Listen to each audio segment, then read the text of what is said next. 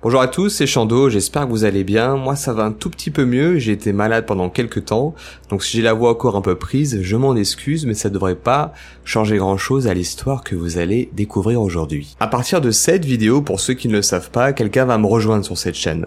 Je serai plus seul, mais on sera deux. Cette personne, l'homme de l'ombre, s'appelle Steven, et il va s'occuper en fait, si vous voulez, d'améliorer les histoires, d'améliorer les textes, de les peaufiner, de les raffiner, de les épaissir. Donc j'espère vraiment que vous allez voir la différence, que vous allez apprécier ce petit changement parce qu'on fait tout ça pour vous et j'espère vraiment que ça va vous plaire. Donc n'hésitez pas à dire ce que vous pensez de tout ça euh, soit en commentaire sur YouTube, soit en interaction sur Spotify parce que je suis persuadé que Steven lui, il va regarder vos commentaires. Aussi, j'en profite également pour vous dire que à partir de la prochaine histoire, euh, les histoires seront plus à la troisième personne.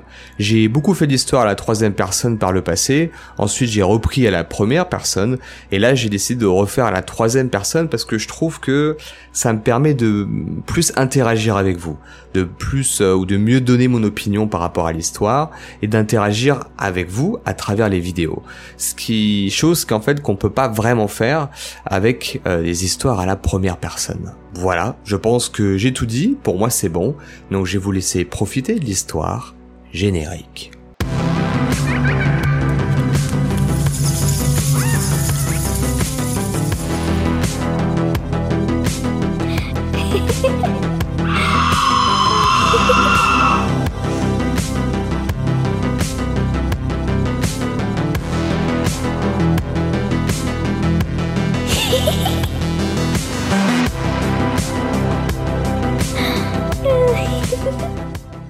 Je m'appelle Audrey, et cette histoire remonte à quelques années, lorsque j'étais lycéenne et que je vivais à la campagne chez mes parents. À cette époque, j'avais l'habitude de faire le trajet pour me rendre en cours à pied. C'était un bon moyen de se préparer psychologiquement à une journée de lycée, ainsi qu'à décompresser avant de retrouver la quiétude du foyer familial. Pour ce faire, j'avais deux options d'itinéraire envisageables une longue marche à travers lotissement et centre-ville, ou mon raccourci à travers champs et sous-bois. Il faut dire que je gagnais vraiment du temps, et que cette marche forcée n'était pas obligée d'être désagréable. Ce trajet avait par conséquent des airs de balade dominicale. J'adorais l'odeur provenant des champs lorsqu'arrivait la période de fauche, ou même le délicieux effluve de pétrichor qui flottait dans ce bosquet après la pluie. Sur mon chemin, il n'était pas rare de croiser d'autres étudiants se rendant en cours, des promeneurs ou même mon charmant voisin promenant son staff massif.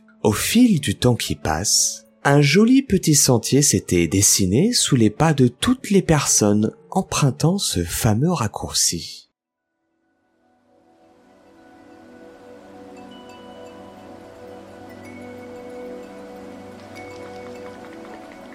Un soir d'hiver, j'ai dû rester plus tard au lycée pour travailler à la bibliothèque. Quand est venu le temps de rentrer, le soleil commençait à disparaître lentement sous la ligne d'horizon. En arrivant sur mon petit sentier, une bourrasque de vent glacial s'engouffra dans ma veste. Et je blottis mon visage au cœur de mon écharpe en jurant. Je marchais lentement, au rythme de mes pensées. Je rêvais d'un bon bain bien chaud et du bon petit plat que ma mère avait sûrement dû mijoter. Au bout de quelques minutes, j'ai remarqué un homme sur le côté. Il avait l'air d'avoir une conversation téléphonique animée. Je remarquai que cela devait durer depuis un petit moment, car il avait posé son sac à dos à ses pieds. Un frisson me parcourut la nuque, et je me fis violence pour avancer sur le chemin et passer devant lui. Enfin, Margot, ne sois pas paranoïaque.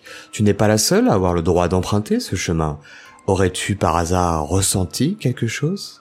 En le dépassant, je ne pus m'empêcher de jeter un coup d'œil vers lui. Il avait l'air d'avoir terminé son coup de fil, et il était maintenant accroupi, farfouillant dans son sac. Il essuyait le goulot d'une gourde avec une sorte de chiffon répugnant. Il leva le regard et croisa le mien.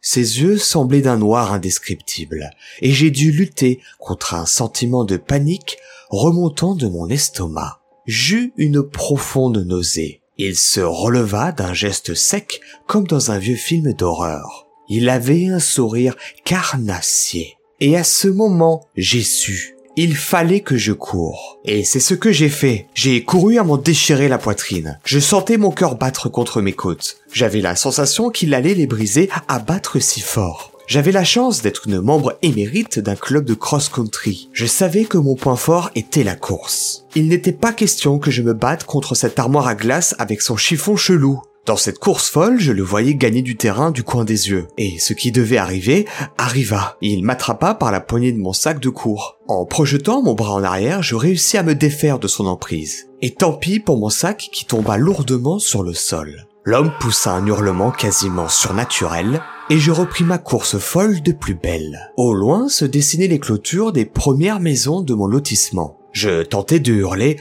au secours, mais aucun son ne s'échappa de ma bouche sèche, mis à part une espèce de gargouillis parfaitement ridicule. Je redoublai d'efforts pour franchir la clôture devant moi et ainsi attirer l'attention. En un rapide coup d'œil, je compris que les propriétaires de ce jardin avaient l'air absents. Alors je décidai de continuer de sauter tous les grillages de la rue jusqu'à chez moi. Je finirai bien par croiser quelqu'un. On finira bien par me secourir. Mais où sont diable passés tous ces gens? Je franchis trois jardins sans croiser âme qui vive. Et l'inconnu était toujours sur mes talons. Courage, Margot. Encore un jardin et tu seras enfin chez toi.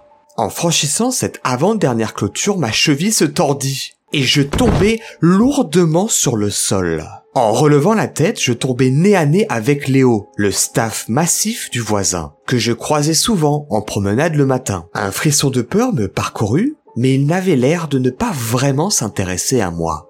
Il avait l'habitude de me voir après tout, rien de vraiment étonnant. Cependant, l'homme qui était derrière moi n'a pas eu la même chance. Lorsque mon poursuivant sauta le mur derrière moi et se retrouva dans le jardin de Léo, il hoqueta de frayeur. Le chien grogna, aboya, l'acula contre le mur et enfin lui sauta dessus de toute sa masse musculaire. Léo le mordait en secouant la tête et en grognant. C'était un spectacle horrifiant à regarder. Pendant quelques secondes qui parurent une éternité, je n'osais pas détourner le regard de ce spectacle macabre.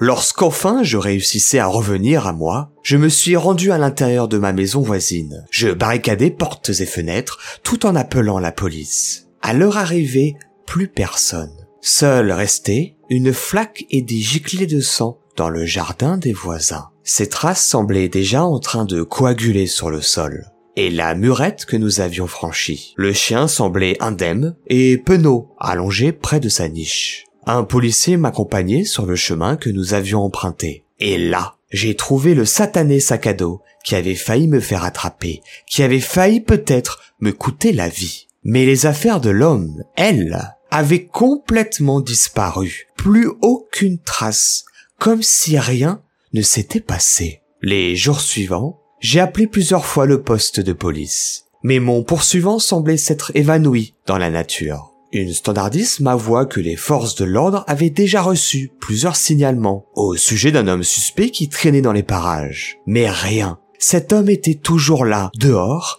à rôder je ne sais où. Le plus horrible dans cette histoire, c'est que suite à ce traumatisme, mon cerveau avait décidé de ne pas conserver en mémoire les détails de son anatomie. Des détails qui auraient pu aider à l'identification, comme une barrière de protection psychique à l'intérieur de ma tête. Aujourd'hui, je pourrais croiser cet homme dans la rue sans même pouvoir le reconnaître.